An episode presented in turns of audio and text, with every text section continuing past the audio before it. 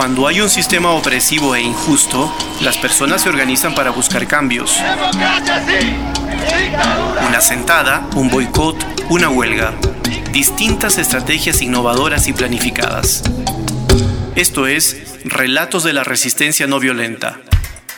Un podcast presentado por el Instituto Regional para el Estudio y la Práctica de la Acción No Violenta Estratégica en las Américas.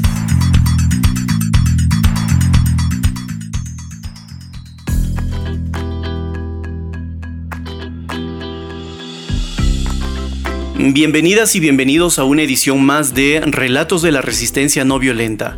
Mi nombre es Carlos Flores, editor del blog En Movimiento. Hoy vamos a escuchar a Alba Purroy, una activista social y directora de la red Diálogo en Venezuela. Concretamente se trata de una red de mujeres constructoras de paz, una definición que tiene alto valor político en contextos adversos como Venezuela. En esta organización se trabaja para fortalecer las capacidades de las mujeres venezolanas y que sus voces se escuchen en todos los espacios donde se toman las decisiones. Alba nos enfatiza, no se trata solo del hecho de la paridad de género, que es importante, se trata de esa contribución diferenciada en términos de género que pueden aportar las mujeres. Alba, gracias por compartir con nosotros y nosotras tu experiencia y conocimiento en este podcast. ¿Puedes, por favor, contarnos qué tipo de capacitaciones o entrenamiento realizan para las mujeres de la red Diálogo? Sí, hablamos un poco de fortalecer capacidades en términos, eh, por ejemplo, en primer lugar, de lo que significa una constructora de paz o sea, este concepto o esta, o esta concepción, ¿qué significa ¿no? en la realidad, en los hechos, en la, en la puesta en acción, en, en, un, en un país, en una sociedad? Eso en primer lugar. Luego los mandatos que tiene Naciones Unidas en ese sentido para los estados a partir de resoluciones que desde el 2000 se consideraron importantes como mandatos a los países miembros en términos de la concepción y de la, y de la importancia que tienen las mujeres en cada uno de estos espacios. Hablamos de la resolución 1325, que es la que dio inicio a todo este camino. Pero luego también hablamos de temas como fortalecimientos en términos de lo que son elementos relacionados y herramientas con la construcción de paz, como son la negociación, eh, la mediación y fundamentalmente el diálogo. Para nosotros el diálogo como elemento catalizador, elemento de encuentro, herramienta de encuentro, de, búsqueda de consenso, pero sobre todo de reencuentro y probablemente de, espacio para la reconciliación ha sido fundamental. Y luego, eh, por supuesto, siempre comenzamos con un tema de, autocuidado, de autorreconocimiento, de fortalecimiento de la mujer en, su, en su interno, en su persona, como, como parte importante en este camino que es la construcción de paz. Em, por supuesto, hablamos también de temas como, por supuesto, lo que significa género en todo esto, lo que significan los roles de géneros, eh, las masculinidades, las nuevas masculinidades y entender un poco cómo, cómo, cómo es el balance de esto, ¿no? Entre, entre lo femenino y lo masculino. Ah, digamos que, que es un, un, programa donde buscamos entonces fortalecer cada uno de estos, de estos elementos. El concepto constructoras de paz. ¿Nos puedes ampliar y explicar más a detalle? Ubicar este concepto en contextos sociales y políticos como el venezolano es muy significativo. Cuando hablamos de construcción de paz podría lucir como un concepto eh, poco claro, algo nublado, y, y siempre es bueno como como retomarlo y empezar a dibujarlo, ¿no? Es muy interesante porque cada quien tiene una acepción distinta de él, pero básicamente creo que se debe a que, a que tenemos que, trabajarlo y, construirlo juntos. Y la construcción de paz, eh, yo diría en este espacio que es básicamente este, esta, mm, este campo que observa, identifica, eh, y trabaja eh, en las causas de los conflictos, dónde se generan los conflictos. Quizás aborda, pudiera abordar esa parte preventiva antes de que se generen las violencias. Pero en caso de que ocurran las violencias, pues la construcción de paz lo que busca es que el abordaje de estas violencias y la resolución y finalmente la transformación de estos conflictos eh, se logre por vías pacíficas, por vías no violentas. De manera tal que la construcción de paz em, es un camino, es un proceso que, probablemente no sabemos cuándo, cuándo realmente inicia en el sentido de que el abordaje pues, nos remite a, a, raíces que, que, a lo mejor no sabemos qué tan distantes están. Eh, podemos observar lo que está ocurriendo en el presente y otra cosa muy importante es que no sabemos cuándo finaliza. Eh, la construcción de paz incluye incluso los procesos eh, digamos, de, reconciliación, los procesos de, justicia, los procesos de justicia transicional, los procesos de restauración, eh, porque, porque, digamos, todo esto contribuye a que haya un proceso de sanación eh, cuando han ocurrido, cuando han ocurrido violencias y cuando, pues, los espacios, las comunidades han sido afectadas por crisis. De manera tal que, que quiero enlazar aquí algo importantísimo, que es que al lado de la, de la construcción de paz tiene que haber justicia.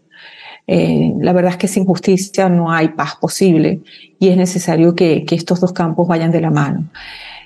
Así que digamos que por allí es como construimos lo que es el tema de paz. Eh, bueno, ahora el surgimiento de esta red diálogo en Venezuela llegó como una respuesta a la situación social y política que se vive en el país. Sí, totalmente. Y esto, quiero conectar esto con lo que han sido los movimientos eh, civiles, sociales, digamos, de acción estratégica no violenta en Venezuela, que tienen una, una, una data importante eh, donde han habido expresiones eh, colectivas en torno a lo que es este, bueno, el rechazo quizás a, ciertas conductas o a ciertas políticas o a ciertas eh, situaciones sociales y económicas que hemos vivido en Venezuela. Em, ahí es donde quisiera como que conectar la importancia y un poco el despertar en este sentido de lo que ha sido, de lo que es la construcción de paz aliado o, anexado o sinergizado con la acción estratégica no violenta. Sin dudas, ambos campos están conectados. ¿Y, por qué digo esto? Porque un movimiento social, eh, pues, tiene unos fines muy específicos. Eh, por ejemplo, entre ellos, em, digamos, visibilizar algo que está subyacente, hacer del conocimiento público algo que, que no está funcionando bien, pero, pero, pero es necesario que esto esté enlazado adicionalmente a una acción de construcción de paz donde podamos concretar y conectar em, otros elementos necesarios para producir los cambios. Y ahí me refiero, por ejemplo, a que un movimiento social después que ha tenido diferentes acciones o, que ha conectado con diferentes acciones o previamente o en el camino, eh, requiere a lo mejor de unos acercamientos, de unas conexiones, de la descripción o de probablemente de la elaboración de documentos, de, declaraciones, eh, o probablemente requiere em, eh, abrir nuevos caminos de, de conversación o nuevos espacios de diálogos con los diferentes, aún en las y todas estas son acciones de construcción de paz. De manera tal que nosotros en Venezuela, este, una de las cosas que vemos con, con, mucha importancia es que eh, si queremos lograr cambios, eh, y cambios que sean, digamos, eh, en beneficio, digamos, de la población en general, tenemos que, conectar y tenemos que saber que esa población está allí. Es decir, que, hay que reconocer a la población que, que, está en su, en, su, en su colectivo. Es decir, no, no, no podemos pensar que la población eh, tiene que ser, o que una parte de la población tiene que ser desconocida. Al contrario, tiene que ser incluida. Y esto eh, tiene que ser considerado como un tema de paz. Igual que, que, que quienes que quienes dirigen los, los, en este caso los gobiernos, ¿no? Eh, sabemos que, que, hay cosas con las que pudieran las personas eh, en un determinado contexto no estar de acuerdo, pero sin duda eh, el tema de, de, de, la acción estratégica no violenta y la construcción de paz lo que busca es que estos cambios eh, se produzcan de manera pacífica, de manera inclusiva, de manera diversa, eh, pero sobre todo creo que muy importante, sin violencia.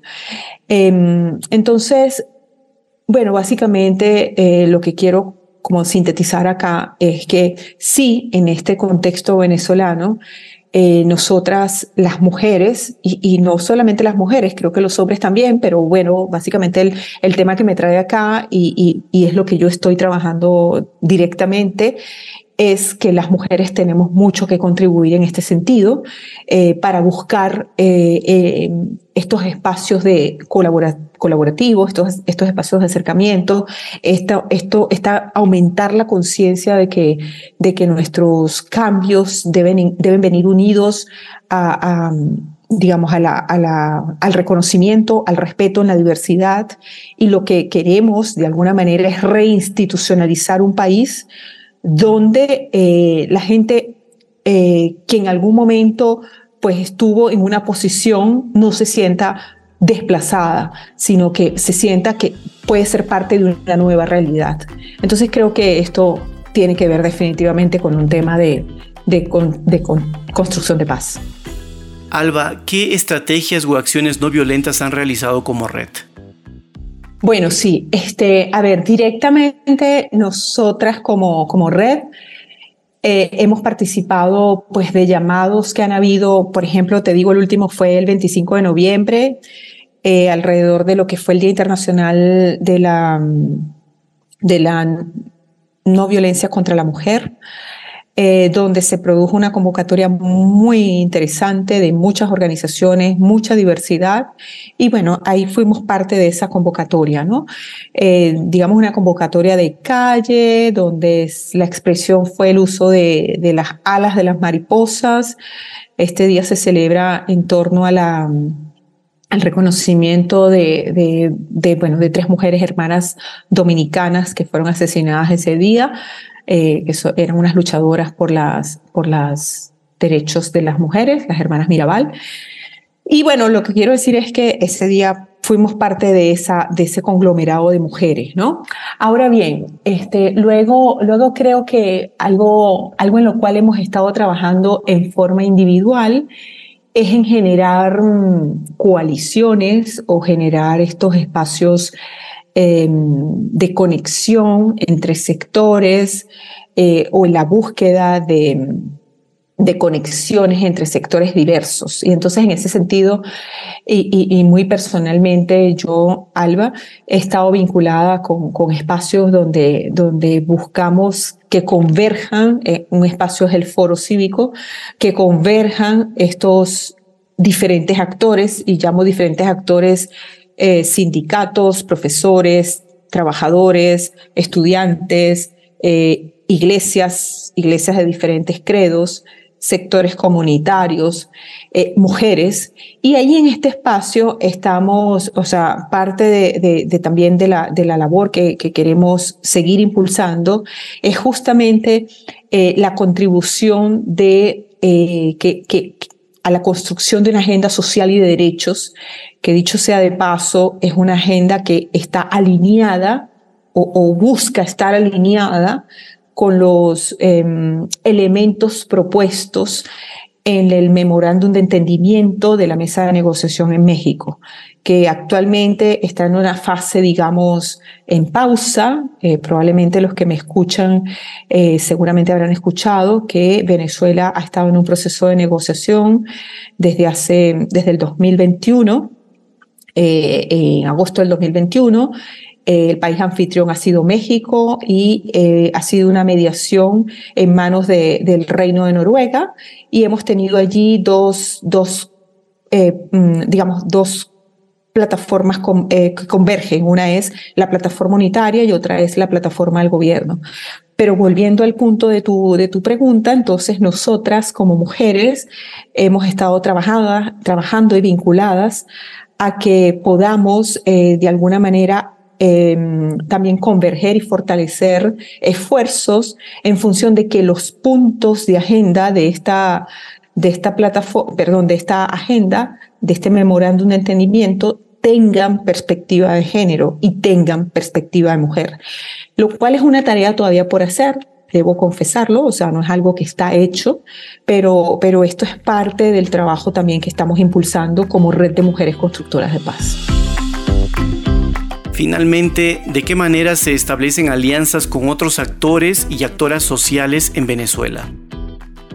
Sí, esto, esto es muy interesante porque pues si nosotros somos una red que, que, busca ser inclusiva y plural y diversa, pues esto, eh, en definitiva, eh, lo primero que, que, estamos enfocados es en apuntar hacia esa diversidad y esa pluralidad, ¿no?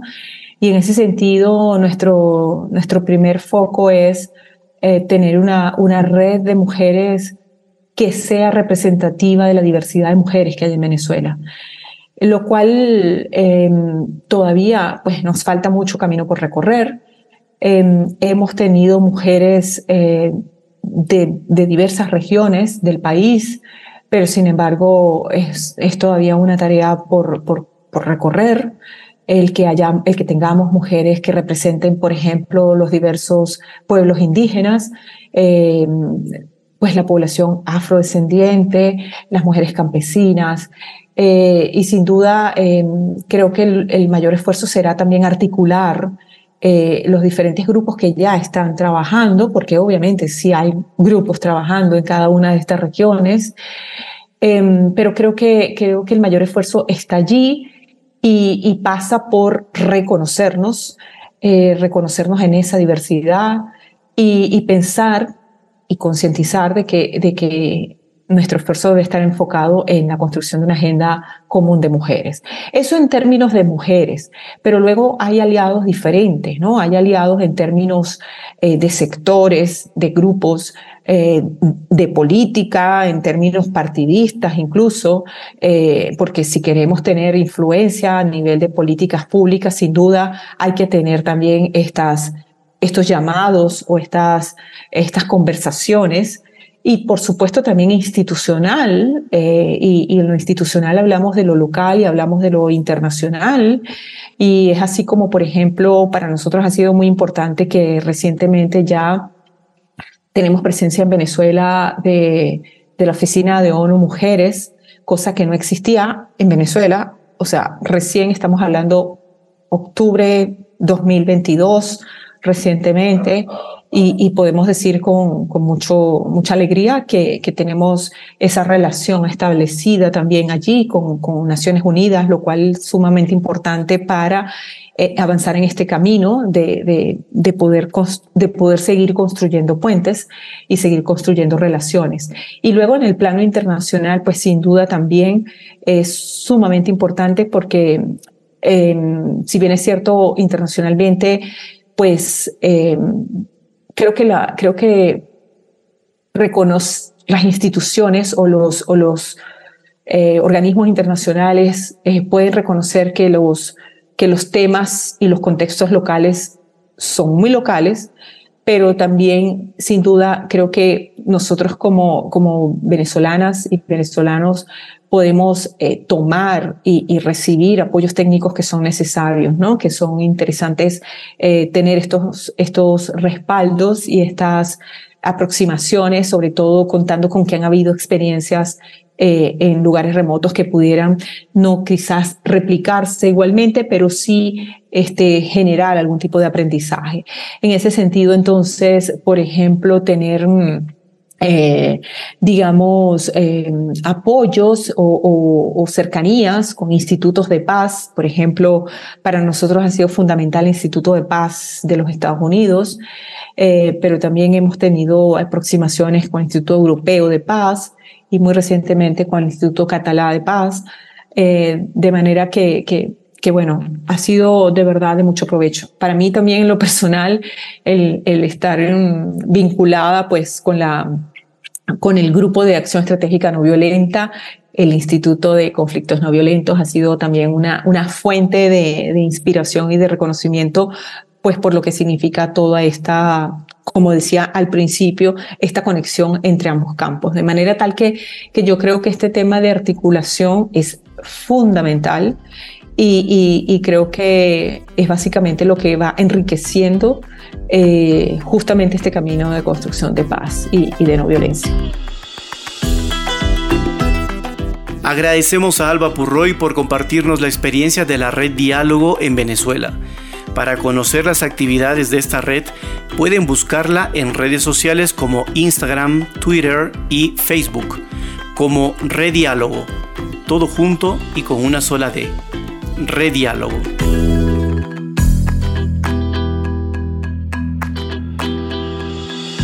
Este programa es realizado por el Instituto Regional para el Estudio y la Práctica de la Acción No Violenta Estratégica en las Américas. Esto fue Relatos de la Resistencia No Violenta, un podcast que busca compartir experiencias no violentas desde diferentes partes del mundo. Puedes encontrar este material sonoro en nuestro sitio web accionnoviolenta.org slash podcast o en plataformas como Spotify. Producción Carlos Flores. Editor de sonido Gonzalo Garófalo. Artes gráficas y redes sociales Astrid Torres.